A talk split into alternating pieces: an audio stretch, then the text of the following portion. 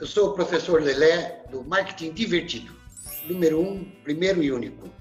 A nossa proposta é passar para você uma liçãozinha de marketing a cada gravação, que eu chamo de pílula. Uma pílula de marketing acompanhada de uma piada ou de um caso divertido.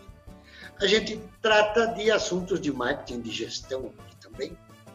E a gente está indo assim, tendo uma boa audiência, porque a gente está tornando a lição de marketing bem leve.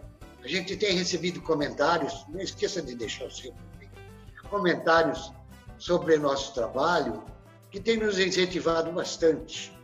Conto com, a sua, com o seu comentário, que a gente quer melhorar sempre.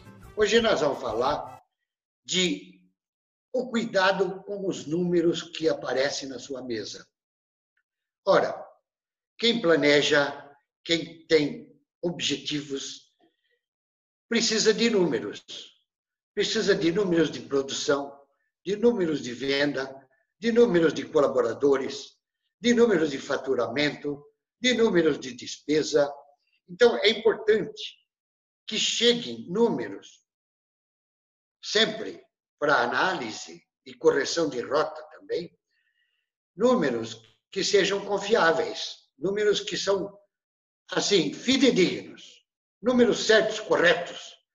Porque se a decisão for baseada num número errado, a decisão vai ser errada. Concorda comigo? Vai ser errada. Então, aqui vai a historinha que é curtinha. Se eu comi um frango e você não comeu nenhum frango, fique tranquilo que a estatística diz que, na média, nós comemos meio frango cada um. Não se preocupe, eu comi o frango. Né? Então, veja o número, veja os números. Se eu comi um frango e você não comeu nenhum frango, na média, nós comemos meio frango cada um. Gostou do frango? Eu gostei, você não comeu.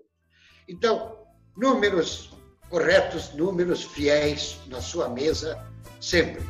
Gostou da historinha? Deixe seu like, seu comentário e até a próxima pílula de marketing divertido com o professor Lelé, que sou eu. Obrigado.